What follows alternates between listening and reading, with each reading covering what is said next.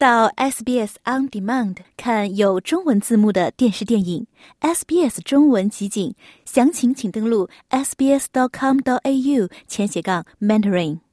二十八号，一则突然出现在中国教育部留学服务中心网站上的消息，打乱了很多中国留学生的生活。通知中强调，在今年春季学期及以后继续在线学习的留学生将无法获得中国的学历认证。在二零一九年新冠疫情爆发以来，在线远程学习成了很多中国留学生完成海外学业的方式。他们中的不少人甚至从学期开始到毕业都不曾踏上过澳洲的土地，而现在这样的学习方式已经行不通了。大多数澳大利亚学校的新学期将从二月二十日开始。也就是说，如果在澳洲大学读书的中国留学生想要按照规定在学期开始前来到澳大利亚，那么留给他们的时间只剩两周左右了。是这个公告的时候，我还是有一些震惊的，就是有一些猝不及防。因为我是一名音乐生嘛，演出、商演、乐团啊这方面，你没有办法参加，因为你收到这个消息，你就得立马赶去你自己的学校，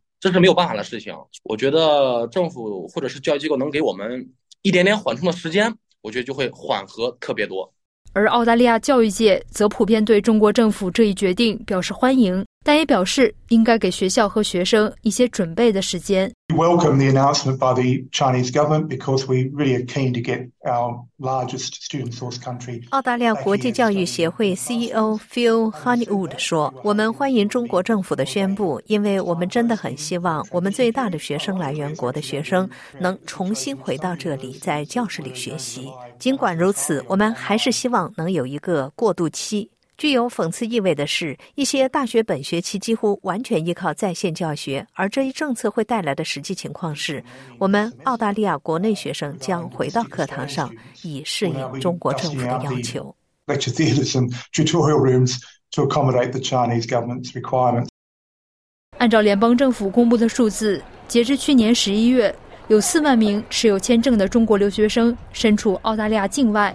而今年一月抵达澳洲的人数只有三千五百人，还有不计其数的学生根本没有来得及申请澳大利亚学生签证。也就是说，受到新政策影响，急于返回澳洲的中国学生可能多达几万人。而在这些学生的返澳之旅中，面临的困难可能比想象中更多，比如租房难。在这边租了大概有十年的房子，向外租，然后从来没有见过这样的这样的景象，就是这个房间两百一，在疫情期间，然后疫情过去之后，大概就恢复到大概三百块钱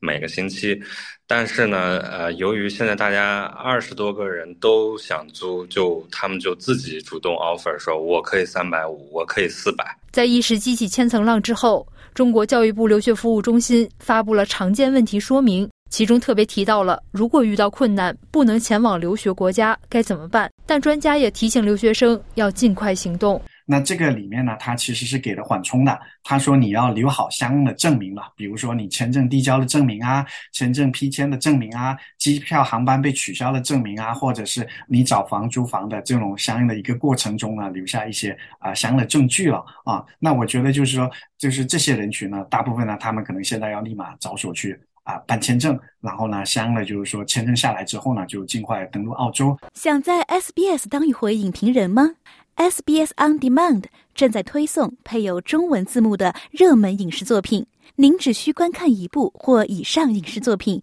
并把影评观后感发给我们，就有机会赢得一份 SBS 精美礼品。